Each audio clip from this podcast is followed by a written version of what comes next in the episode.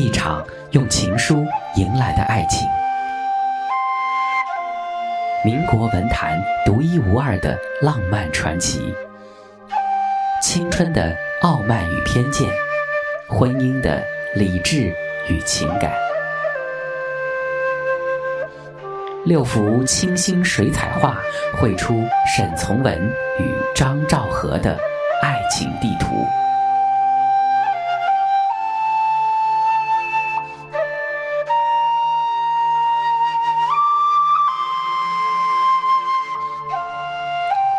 者清晰，播音制作杨宇，一半温馨，一半冷。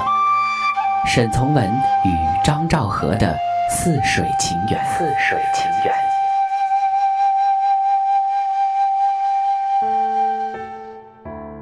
第一针，心动。闺中女儿一枝愁。柳下笙歌庭院，花间姊妹秋千。晏殊，破阵子。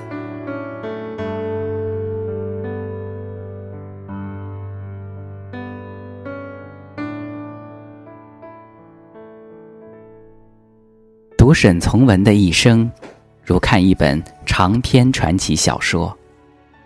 跳大的说。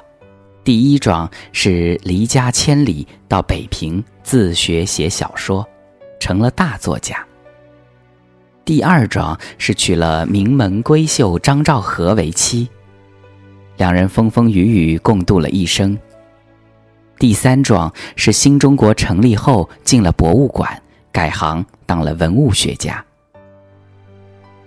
而张兆和，则是沈从文这本传奇中的传奇。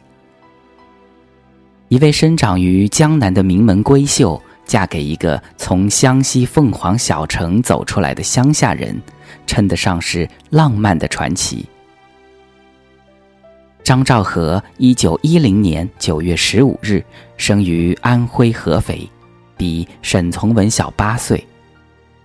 从凤凰到合肥，这距离亦隔了千里之遥。一个是古城里的顽童，一个。是民宅中的闺秀，虽不曾青梅竹马共少年，命运却早早的为他们的情缘埋下了伏笔。合肥张家是当地名声显赫的大户人家，张兆和的曾祖父张树声是同治年间李鸿章统帅的淮军中的著名将领。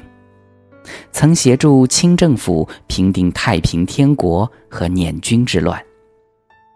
父亲张武龄字神敬，后取名季友、吉友，是民国初期著名的儒商和教育家，曾在苏州创办乐意女子中学。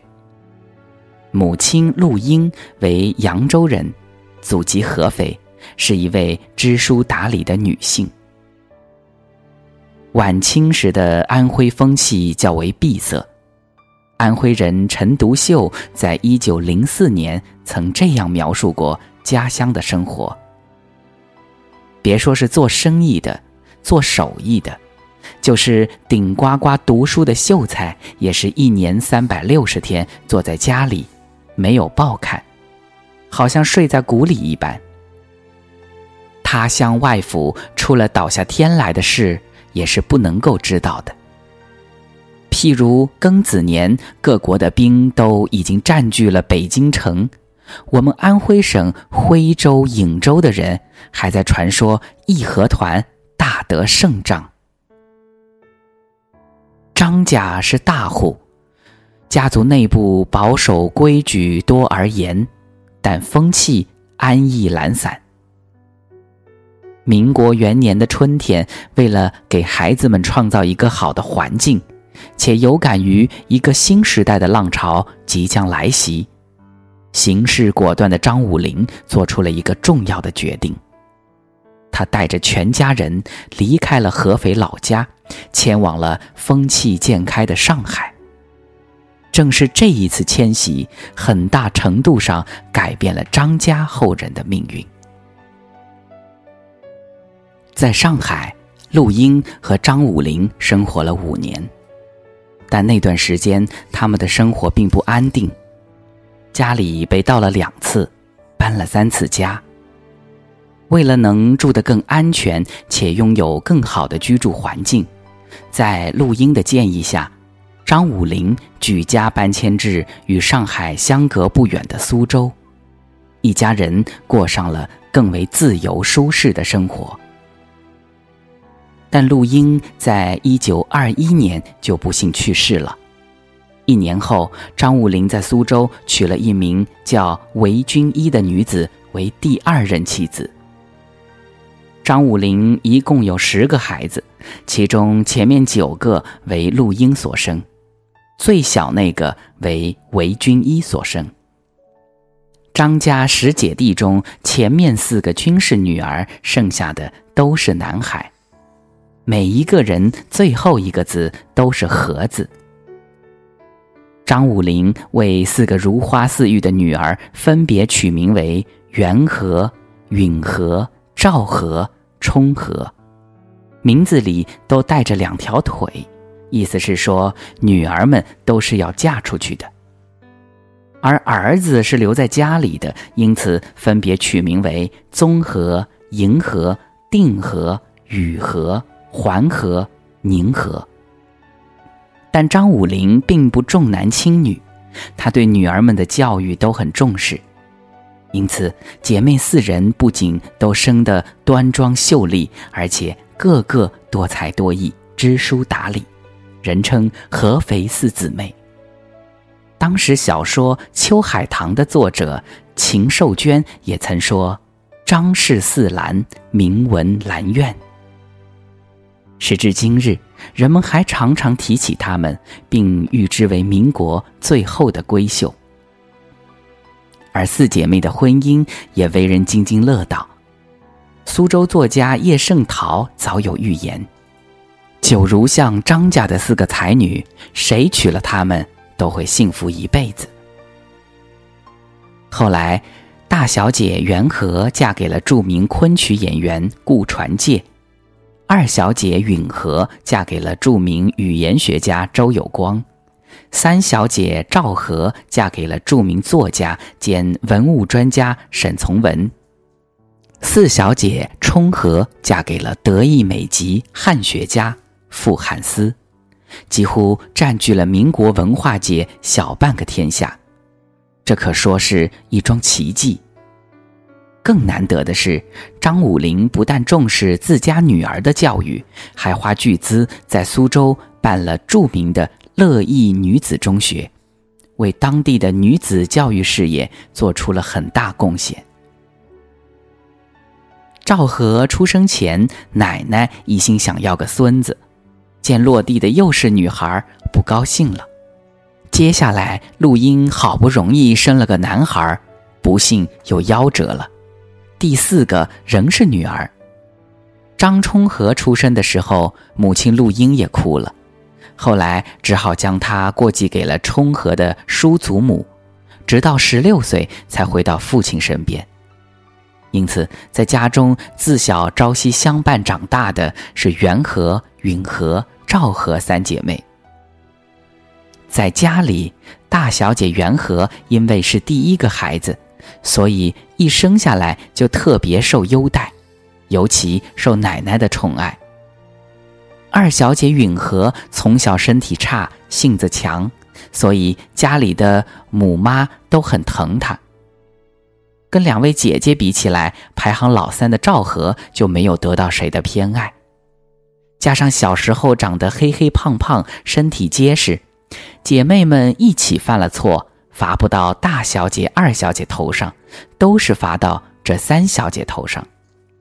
虽然没有受到宠爱，赵和倒也落得比别人自由。没有人一起玩，他就同厨子、听差一块儿。见三小姐没大人疼，有的保姆就教她唱。大姐输个盘龙记，二姐输个凤凰头，只有我三妹不会输。数个燕子窝，燕子来生蛋，吓得三姐一头汗。赵和小时候顽皮，关于他的笑话还真不少。小女孩都喜欢娃娃，可是他们到了赵和手里，却只有遭殃的份儿。他用小板凳把泥娃娃砸了个粉碎，又把一个布娃娃撕成了碎片，父母只好给他买了个橡皮娃娃。哪知道他拿起猪干干的剪刀，一下子把娃娃的首级给拿下了，真有一派做革命家的魄力。同四处逃学看新鲜的沈从文比起来，赵和的童年多少显得有些落寞。想命运若使他们为零，也许他的快乐会多一些吧。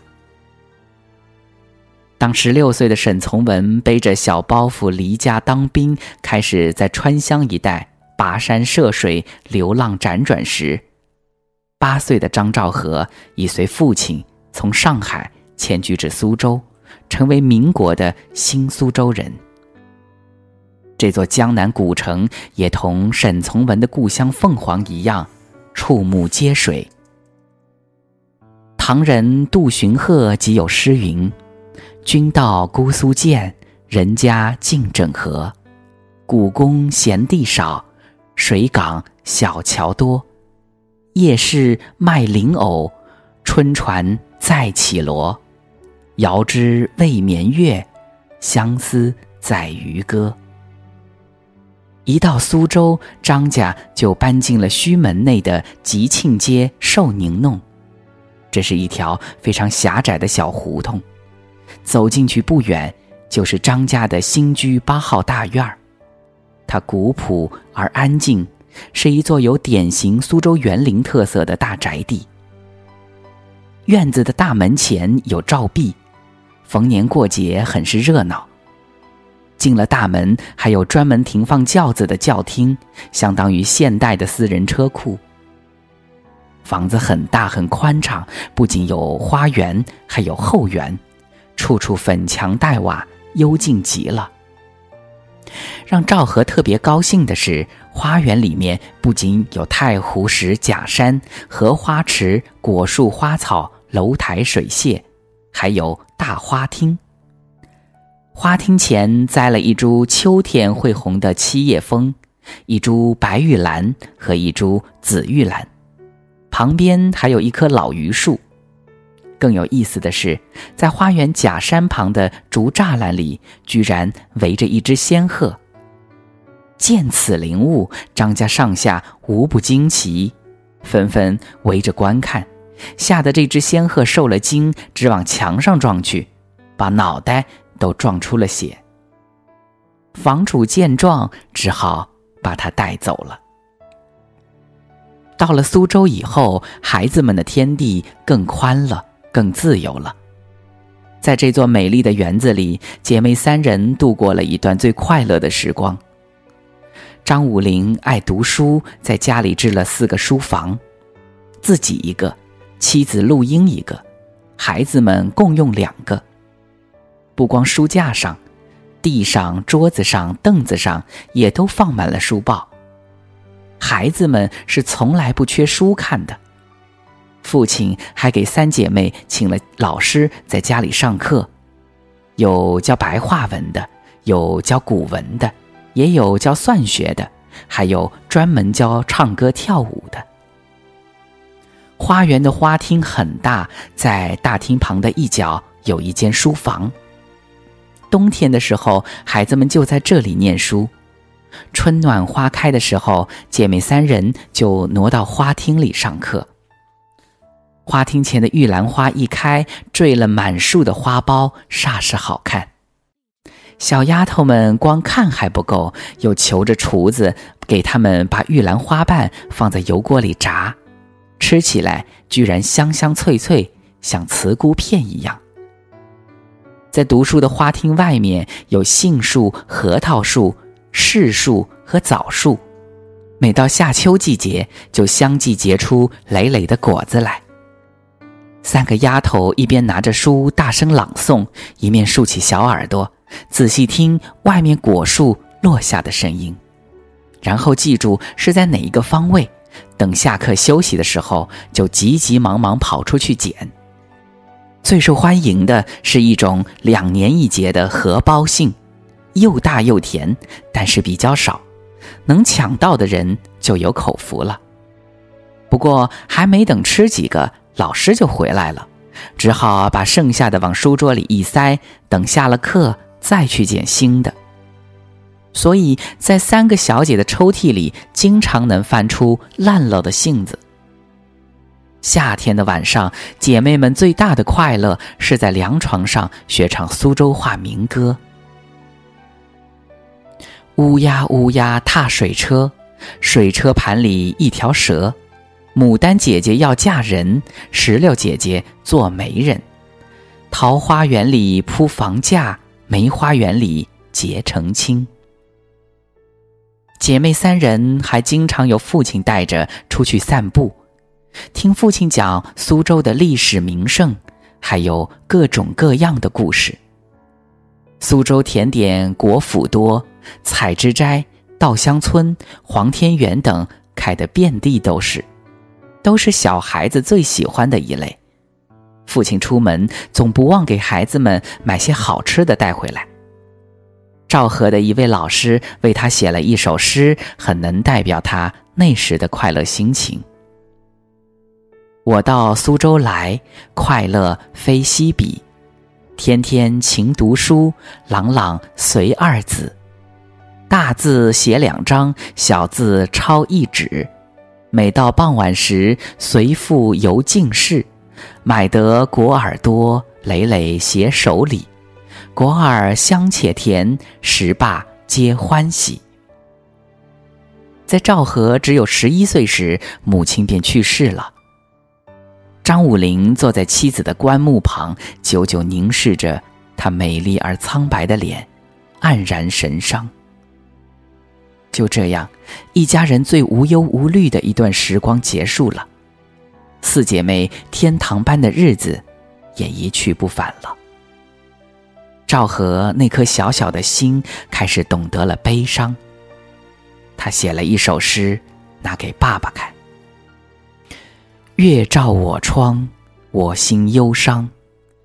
以往不信息，前途茫茫。悟失事之孤凄兮，喜以彷徨。感仕途之多起兮，且容醉酒而轻伤。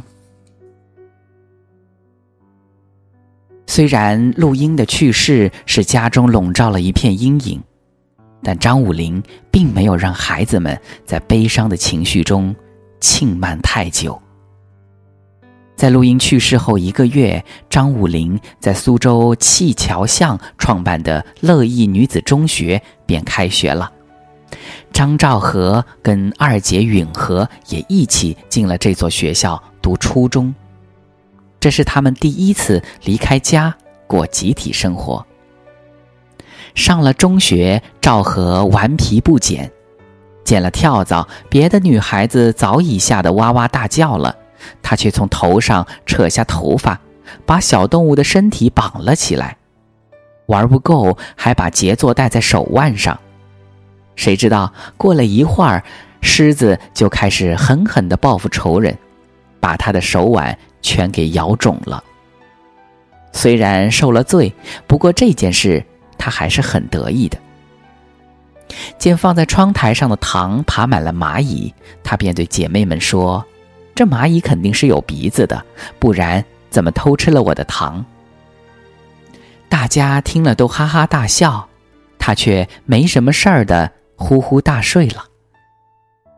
有一天夜里，家里人发现赵和不见了，出来一寻，却见他竟在月光下翩翩起舞。大概是想跟寂寞的长河作伴吧。看来那时他还有当舞蹈家的潜力。还有一年夏天，赵和带着四妹冲河，两个大家闺秀，居然冒天下之大不韪，露着胳膊大腿跳到河里游泳。好多人跑过来看新鲜，他们却旁若无人，玩得不亦乐乎。赵和还很会猜谜，一次，大姐元和的同学来张家，大姐不在，就由赵和接待，带他们去游览苏州的庭园。划船时，有人打谜语：“忆当日绿冰婆娑，自归郎手，青少黄多。莫提起，提起来，清泪洒江河。”他答道：“竹篙。”大家鼓掌称赞。又一个谜题。怎经得他临去秋波那一转？他笑道：“是《离骚》。”在苏州，昆曲一直是很盛行的。他唱腔婉转缠绵，身姿优雅，妆容精致，如莲花般徐徐盛开在大大小小古典园林，使得这座古城别具风情。张武龄的妻子陆英生前几乎喜欢所有的戏曲，包括昆曲、沪曲和京剧。张武龄搬到苏州以后，也逐渐喜欢上了昆曲。有一年除夕，张武龄偶然发现女儿们和蒲庸一起玩一种掷状元的谷子游戏，玩的是不亦乐乎。向来痛恨赌博的他非常生气。但张武龄从事教育事业，很懂得教育心理学，并没有当面指责孩子。姐妹们正玩得忘形，张武林就把她们叫了过来，带到了书房。姐妹们只见书房里挂着花花绿绿的昆曲戏服，向来矜持的元和抿嘴笑了。允和照例第一个跑过去，兴致勃勃地穿上了戏服，还无师自通地抛起水袖来。张武林也笑了，说：“小姑娘们，来学唱昆曲，爸爸替你们做花花衣服，上台唱戏，美不美？”两天后，张武龄就为女儿们请来了第一个昆曲教师——苏州昆班全福班的老演员尤彩云。于是，赵和便同两个姐姐一起在爸爸的小书房里学习唱昆曲，踏身段，开始正式接触这门古典。而高雅的艺术，但在初接触昆曲的那年夏天，赵和的姨奶，也就是祖父的姨太，不小心踩到了剪刀，久医不愈，最后死于坏疽。赵和当时陪着姨奶去了上海看病，一待就是一两个月。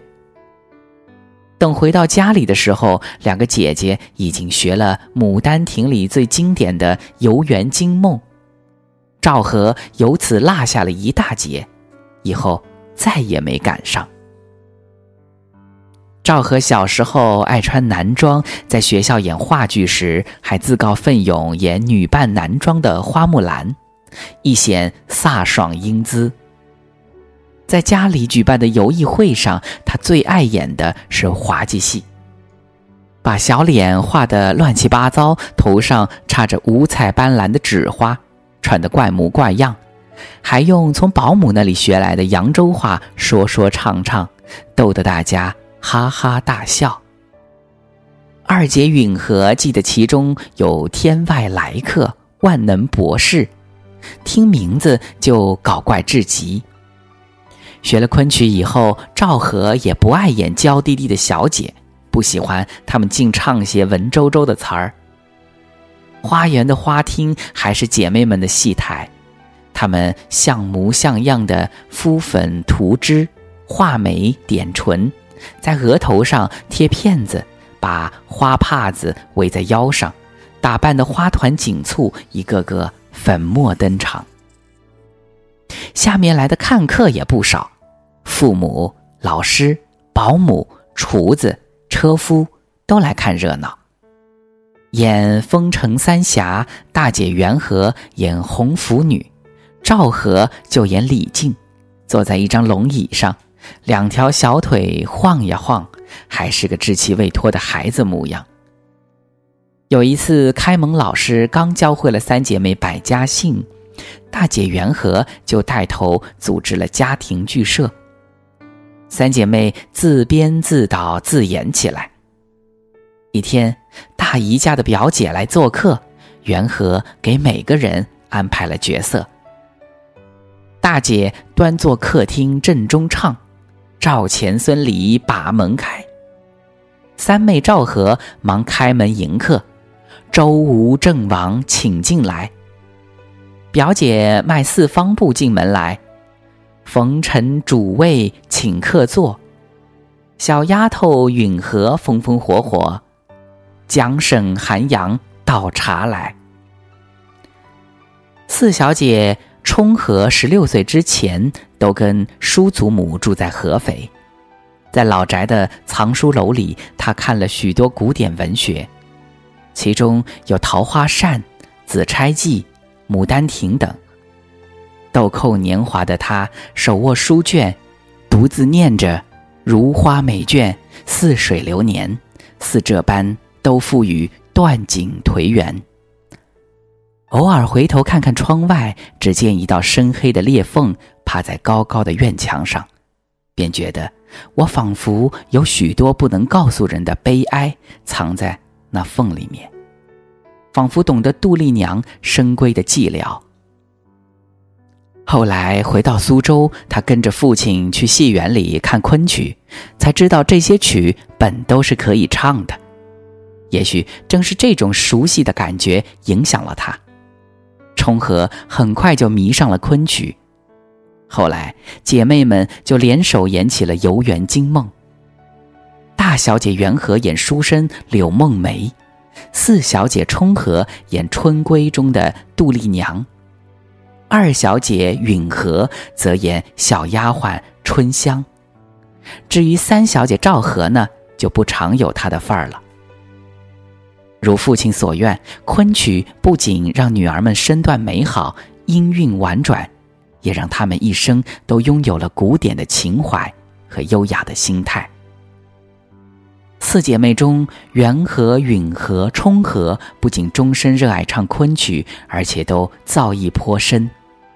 大小姐元和端庄秀丽，永远是舞台上的主角，常常演的是闺门旦。二小姐允和精干活泼，常常演古灵精怪的小丫头，比如红娘、春香。四小姐冲和眉目有致，演多情小姐顶妩媚。相对来说，赵和对昆曲的感情最浅。不及另外三位姐妹那般痴迷，她只将昆曲作为兴趣爱好，闲着没事的时候才哼唱几句。赵和虽然性子顽皮，可也是老老实实的时候居多的。长大后也并没有和另外三姐妹那样在昆曲雅正的水磨腔里经营太久，所以后来的性格。就没怎么朝着旖旎多情的一面发展，更多的是一份素朴、淡泊。也许正是他这冷傲淡漠的一面，使沈从文觉得既伤人又迷人，进而欲罢不能。